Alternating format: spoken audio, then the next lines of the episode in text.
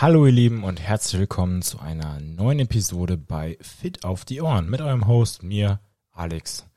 Und ich freue mich, dass du da eingeschaltet hast. Ich arbeite, wie du vielleicht weißt oder auch nicht weißt, hauptsächlich als Coach, sowohl offline wie in letzter Zeit auch sehr, sehr viel online. Und meine Hauptexpertise würde ich mal bezeichnen auf jeden Fall auf schmerzfrei Coaching äh, und CrossFit Coaching.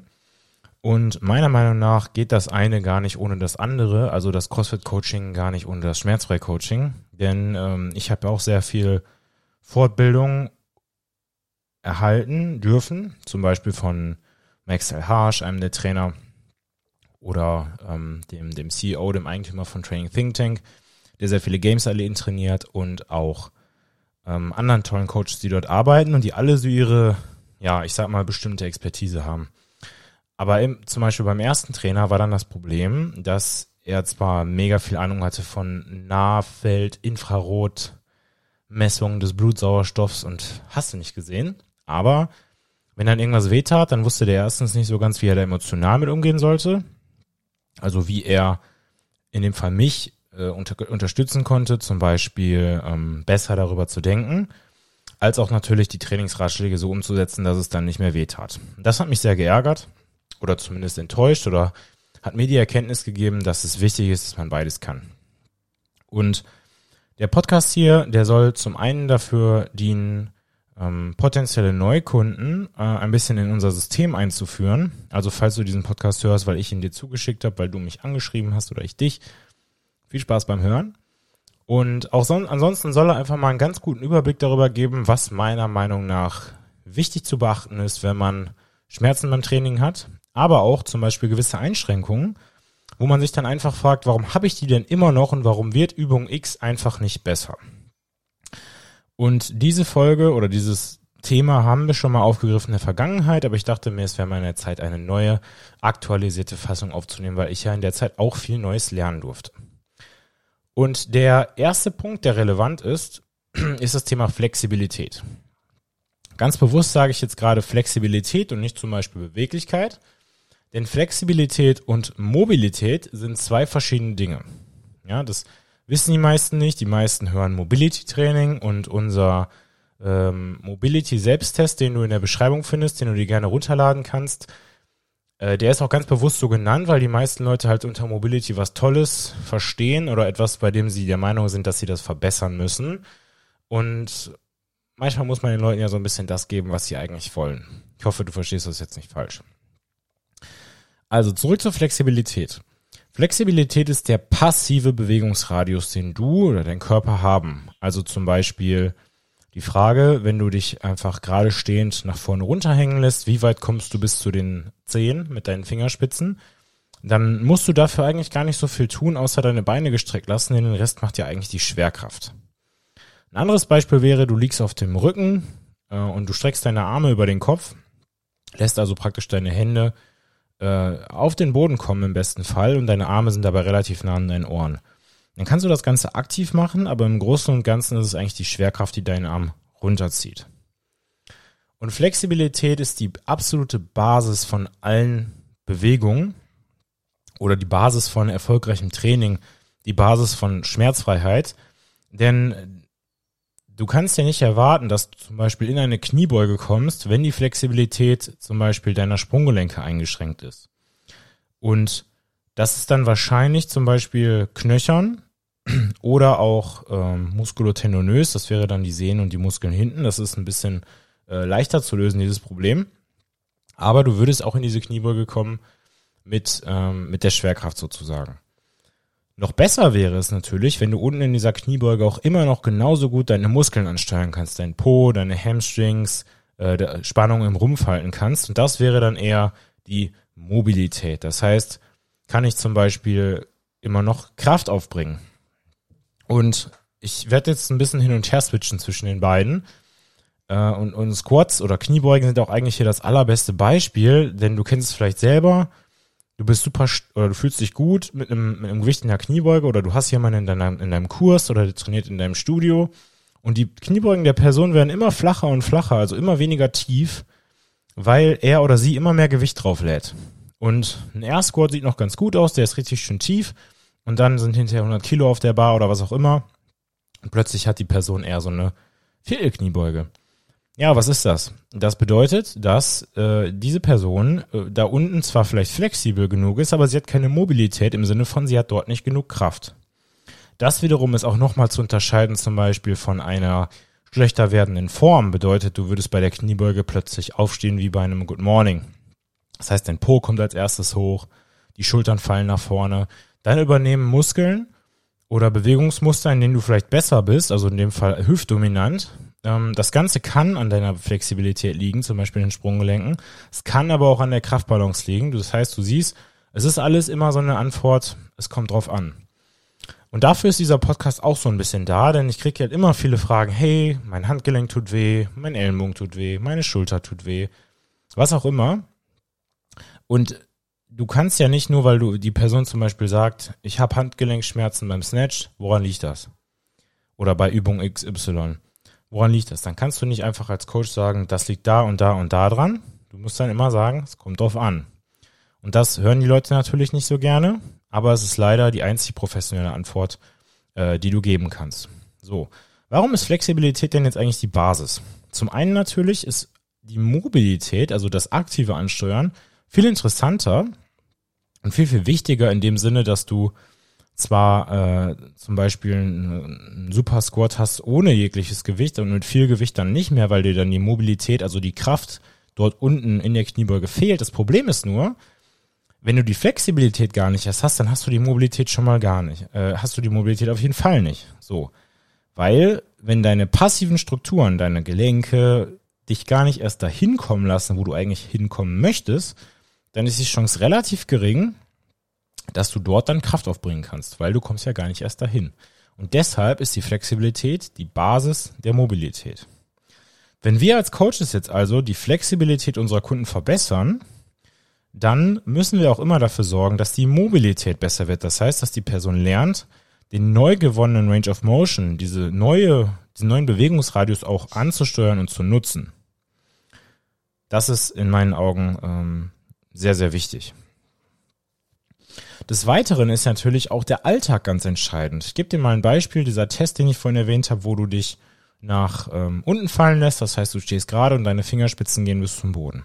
Dieser Test ist nur dann bestanden, der Toe-Touch-Test, wenn du mit den Fingerspitzen den Boden berühren kannst und wenn du dabei keinen starken Zug in deinen Waden spürst.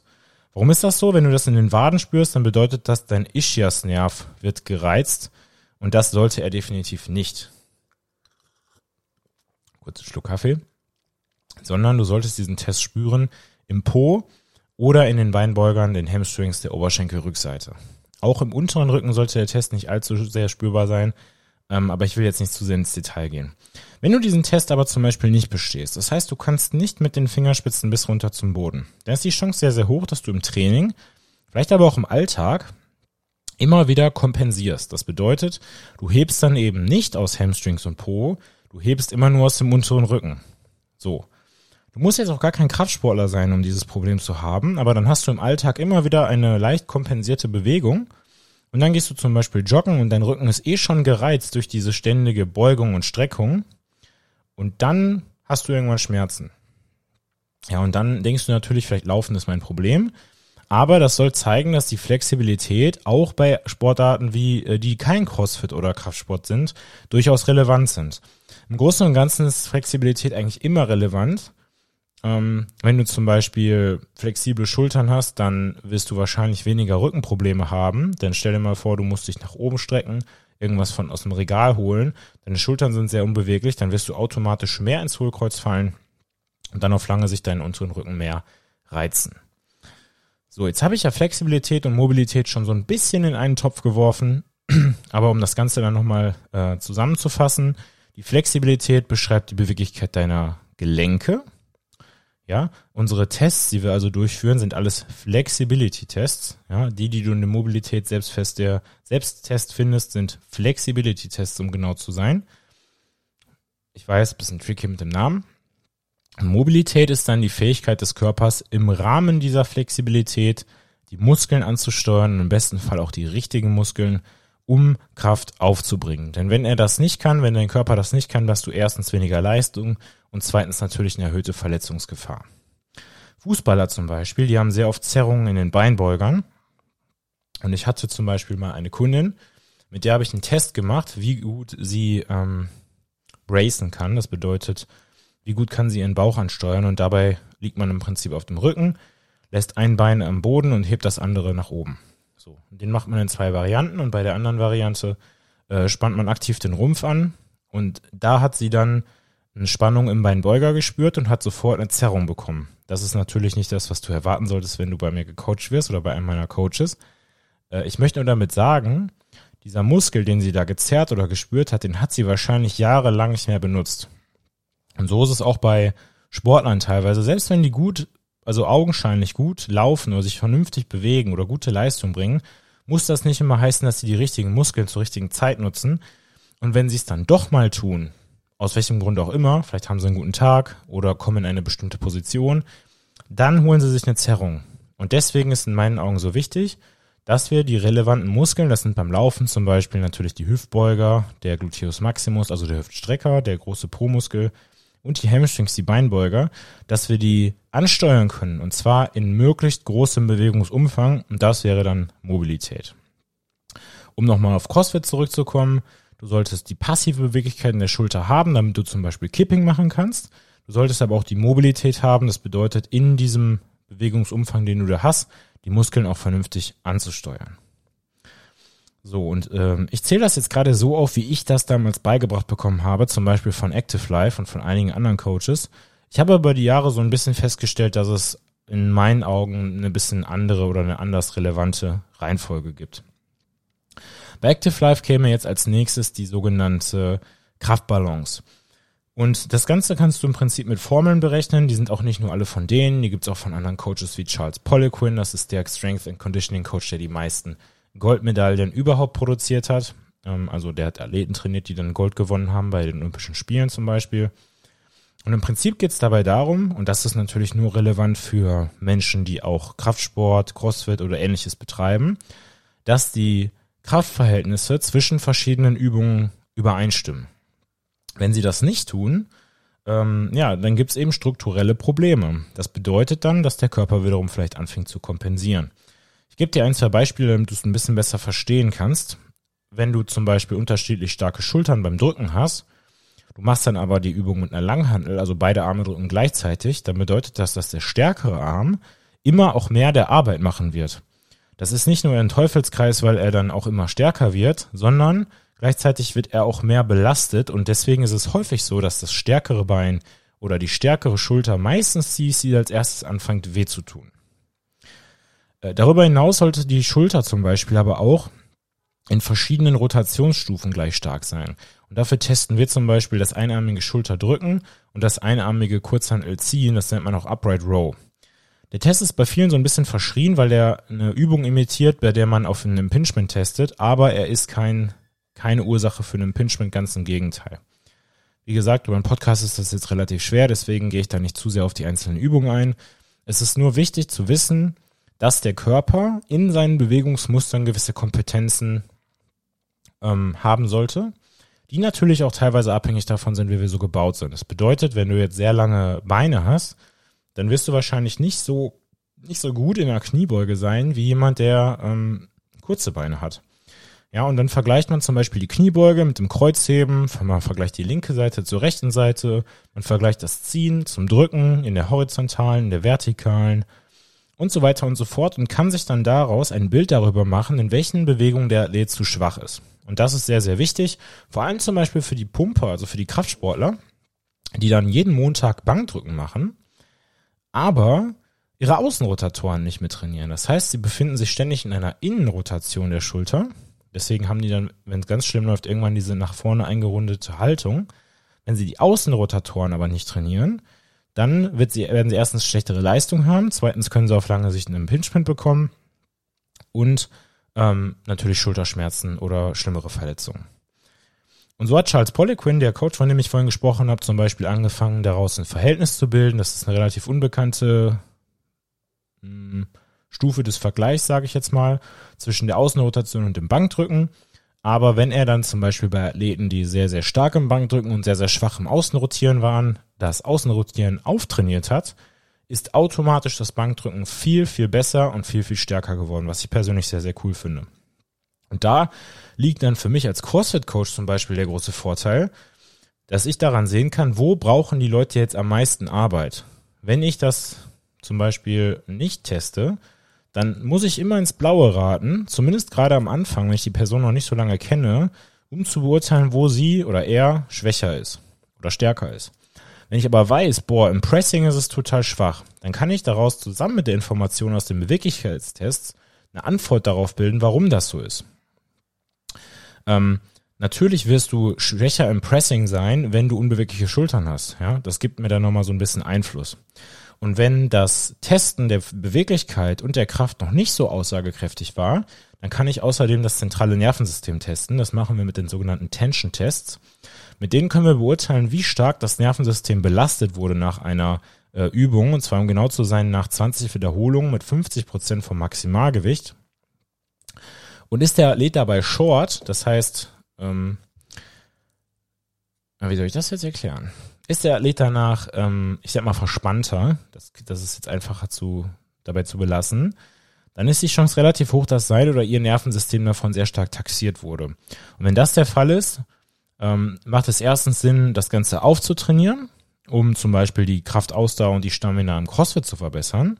Vor allem aber auch gibt es mir Aus Auskunft darüber, ob die Person nicht vielleicht in dieser Art von Bewegung doch sehr ineffizient ist, vielleicht atmet sie dort sehr schlecht Vielleicht ist sie doch nicht so ganz beweglich, vielleicht muss der Körper irgendwie kompensieren. Eigentlich käme jetzt als nächstes die äh, Erholung, also das Management von ähm, Stress und Recovery, also von Belastung und Erholung. In meinen Augen ist aber hier besonders wichtig noch zu nennen die Bewegungskompetenz. Und die passt ganz gut eigentlich zum, zum Kraftbalance-Testing. Und was ich damit meine ist, der menschliche Körper, der hat gewisse Bewegungsmuster, die er beherrschen sollte. Das sind zum Beispiel der Squat, das sind äh, Pull und Push, also ziehen und drücken. Ähm, das sind Rotationsbewegungen oder Antirotationsbewegungen. Vor allem aber auch ist es zum Beispiel der Hip Hinge. Hip Hinge beschreibt im Prinzip eine hüftdominante Bewegung, bei der du deine Beinbeuge und deinen Hintern benutzt, um deine Hüfte wieder zu strecken. Also zum Beispiel sowas wie Kreuzheben, Kettlebell Swings ähm, oder ähnliche Übungen. Problem ist nur, die meisten Leute können das nicht. Und das liegt zum Beispiel daran, dass sie ihre Beinbeuger und ihren Gluteus nicht richtig ansteuern können. Ähm, das wiederum könnte fehlender Flexibilität geschuldet sein, muss es aber nicht zwangsweise. Und wenn diese Menschen das nicht können, dann werden sie auch nicht besser im Hingen, ähm, aber umso besser im Squatten. Das heißt, eine Übung, die eigentlich durch die Hüfte durchgeführt wurde, äh, würde, wird dann plötzlich nur noch über die Knie durchgeführt, wie ein Squat. Und dann wundern sie sich irgendwann, warum ihre Knie schmerzen. Ja? Ähm, meine Tests für Bewegungskompetenz umfassen aber noch viele andere Übungen, zum Beispiel einfach sowas wie, wie lange kann ich mich in der Plank halten, habe ich Diskrepanzen zwischen links und rechts, wie sieht es aus mit dem Gleichgewicht, kann ich den und den Muskel in der und der Position ansteuern und so weiter und so fort. Und immer wenn die Antwort auf diese Frage Nein ist, dann weiß ich, okay, da ist ein potenzieller Baustein. Erstens, um die Performance zu verbessern, zweitens aber auch, um die mögliche Ursache für eine Verletzung oder für Schmerzen zu finden. Und jetzt habe ich bisher drei Dinge aufgezählt und mindestens zwei werden ja noch kommen. Aber ich finde an der Stelle schon mal super wichtig zu sagen, dass diese Aussage, okay, ich habe mich verlegen und deswegen habe ich jetzt Nacken oder eine falsche Bewegung gemacht, das sind beides eigentlich die gleichen Aussagen. Ja, also ich wiederhole es nochmal, ich habe mich verlegen, zum Beispiel heute Nacht schlecht geschlafen, jetzt habe ich Nacken oder Rücken oder Schulter und eine falsche Bewegung und mein Knie tut weh, meine Schulter tut weh, was auch immer. Das ist ziemlicher Käse, muss ich sagen wenn du einen gesunden, funktionierenden Körper hast, dann machst du nicht eine falsche Bewegung und dir tut irgendwas weh. Da muss irgendwas anderes im Argen liegen. Du musst vorbelastet sein und dann war diese eine Bewegung der Tropfen auf dem heißen Stein, beziehungsweise der Tropfen, der das fast zum Überlaufen gebracht hat. Das trifft es, glaube ich, ein bisschen besser. Also ich wiederhole es nochmal. Eine falsche Bewegung alleine ist nie der Grund für ein Problem. Und eins dieser Testergebnisse, Bewegungskompetenz, Flexibilität, Mobilität, Kraftbalance, Tension Testing ist auch nie der eine Grund für ein Problem. Es ist immer nur ein Puzzlestück, immer nur ein Bestandteil ähm, und darüber hinaus dann aber eben Fragen wie, ist die Person gestresst? Ist die Person emotional, ich nenne es mal stabil? Das ist besonders relevant bei Rückenproblemen. denn unsere Emotionen beeinflussen maßgeblich, wie wir atmen. Und wie wir atmen, beeinflusst maßgeblich, wie wir bracen, also unsere Bauchmuskeln nutzen. Und wenn wir das nicht vernünftig können, dann ist die Chance für Rückenprobleme natürlich deutlich höher. So wäre der nächste Schritt auf unserer Stufe hin zum schmerzfreien Sportler die Frage, ist die Person ausreichend erholt? Also ist die Balance zwischen Erholung und Training gegeben. Und deine Erholung beeinflusst du natürlich durch deinen Schlaf. Darüber gab es auch schon einige Folgen. Deine Erholung beeinflusst du maßgeblich durch gesunde oder weniger gesunde Ernährung. Da gibt es viele Studien zu, die das Ganze belegen. Eine gesunde Ernährung beeinflusst deinen Darm, dein Darm beeinflusst dein Hirn, dein Hirn beeinflusst deine Emotionen, deine Emotionen beeinflussen deine Schmerzen. Ja, und du siehst, es dreht sich und dreht sich und dreht sich. Darüber hinaus beeinflussen deine Emotionen, dein Stresslevel, aber auch wiederum deinen Schlaf und dann hast du so eine Art Teufelskreis oder auch positiven Kreislauf, der dazu führt, dass du emotional stabil und schmerzfrei bist oder dass sich das Ganze eben in eine negative Richtung entwickelt. Und so ist die Aufgabe von einem Coach auch immer zu fragen, hey, supplementierst du, falls nötig? Wie ist dein Vitamin D-Level? Wie ernährst du dich? Hast du sowas wie Stressessen? Hast du Probleme mit der Verdauung? Und, und, und. Und all das spielt natürlich eine maßgebliche Rolle und ist wiederum ein potenzieller Puzzleteil, ein potenzielles Puzzleteil auf der Suche nach ähm, ja, mehr Fitness oder mehr Wohlbefinden. Und die letzte Stufe in unserer Tabelle, in unserer Reise wäre der sogenannte Skill, also die Fähigkeit oder auch Technik. Im CrossFit wären das Übungen wie, ja, also da denkst du vielleicht an Übungen wie Snatches, wie Muscle-Ups, Clean and Jerks. Beim Krafttraining denkst du vielleicht an, wie, wofür ich perfektes Bankdrücken oder Kreuzheben aus. Als Läufer denkst du jetzt vielleicht, okay, habe ich die richtige Lauftechnik, ähm, also Strides zum Beispiel. Wie ziehe ich mit den Füßen? Habe ich die richtigen Schuhe? Ziehe ich richtig mit dem Fuß? und so weiter und so fort. Kommt darauf an, wie ambitioniert man das Ganze macht natürlich. Ähm, das Ganze ist so gemeint, dass du, wenn du zum Beispiel einen Trainer neben dir stehen hättest, der dir das Ganze erklärt und der Trainer sagt dir, streck doch mal mehr deinen Arm oder geh doch mal ein bisschen tiefer oder mach doch mal dieses oder jenes, aber deine Flexibilität und deine Mobilität nicht stimmen, du sowieso nicht in diese Position kommst. Und wenn deine Kraftbalance zum Beispiel nicht stimmt, dann liegt da vielleicht der potenzielle Grund dafür, dass deine Kniebeuge so scheiße aussieht oder dass dein Bankdrücken nicht besser wird. Aber all das kann der Trainer ja nicht mit einem Fingerschnips korrigieren. Bedeutet, diese ganzen Punkte müssen schon erfüllt sein, bevor ein Tipp von einem Trainer überhaupt Sinn machen kann, etwas zu verbessern.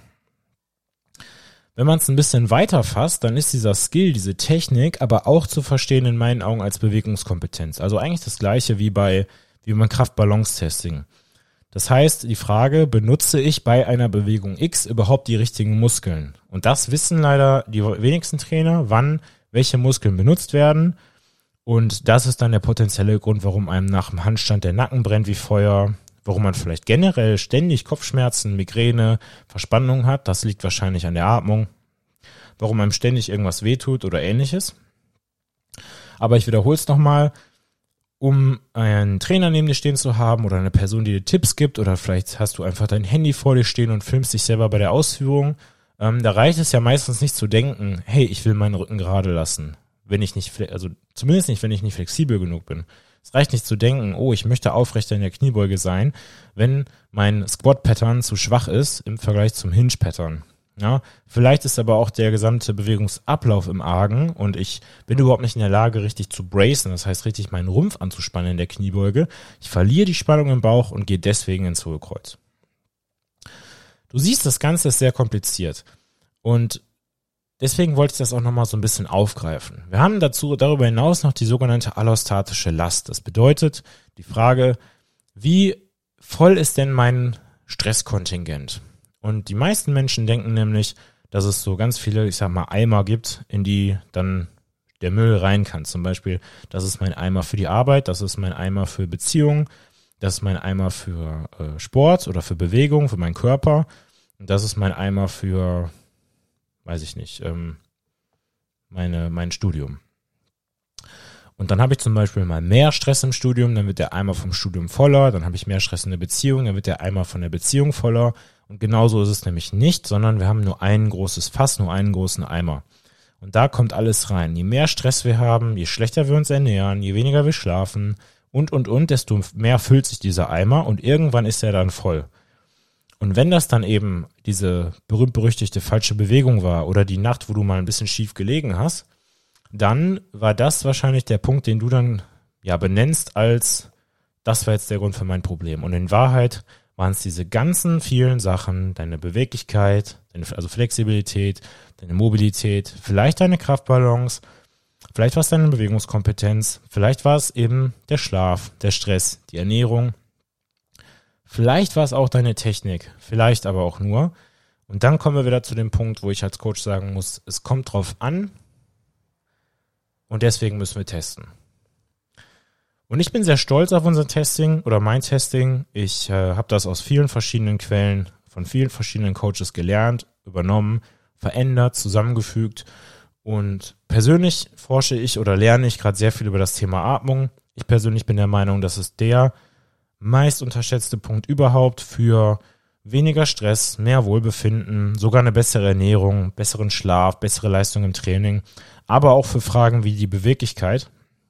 Denn, wie ich schon gesagt habe, wenn du richtig atmest, bist du auch automatisch in der Lage, dein, deine Wirbelsäule, dein Becken und deinen Brustkorb anders zu sortieren. Und wenn die erstmal an Ort und Stelle sind, da wo sie hingehören, dann funktionieren viele Dinge im Gym oder im Training plötzlich ganz, ganz anders. Du kannst Muskeln viel besser ansteuern, du wirst beweglicher, ähm, du wirst stärker, du bist schmerzfreier. Und das finde ich einfach unfassbar spannend und da bin ich gerade sehr ja, intensiv am Lernen und am Fortbilden. Ich hoffe, dass ich euch in der Zukunft da noch einiges zu mitgeben kann. Ich hoffe, diese Folge, auch wenn sie jetzt nicht ganz so lang war wie die anderen, konnte dir ein bisschen helfen. Das sollte jetzt überhaupt keine Werbung sein, sondern dir einfach mal so ein bisschen Anreiz darüber geben, äh, nachzudenken, wo vielleicht der Ursache für dein Problem liegen kann, falls du eins hast. Wenn du ein Problem hast, kannst du dich natürlich gerne bei mir melden. Wenn du jemanden kennst, bei dem du weißt, dass er oder sie ständig Probleme hat mit der Schulter, mit dem Handgelenk, mit dem Ellenbogen oder wo auch immer, schreiben wir uns ebenfalls gerne eine Nachricht. Wenn du neugierig bist, wie die ganzen Tests auszusehen haben, dann schau doch mal in die Folgenbeschreibung, da findest du dann deinen Mobility-Selbsttest, den du einfach ausführen kannst mit allen Kriterien, die relevant sind, mit Videos, mit genauen Beschreibungen und auch unsere Programme, die wir jetzt nach und nach ausbauen werden, die du dann selbstständig äh, zu Hause machen kannst oder im Studio, je nachdem, um deine Probleme zu lösen. Du findest in der Folgenbeschreibung außerdem auch noch ein paar Rabattcodes, die kannst du natürlich sehr gerne nutzen. Wenn du die Codes von Edubili oder Hard Babel nutzt, unterstützt du auch direkt diesen Podcast hier. Wenn du Wünsche zu neuen Themen hast, dann schick sie mir gerne bei Instagram auf alex.hüsken, da werde ich in Zukunft am meisten posten und ich wünsche dir eine tolle Woche. Vielleicht sehen wir uns bald für unseren Zoom-Call, für die Coaching-Besprechung, falls du bis zu diesem Moment gehört hast und ansonsten bis bald.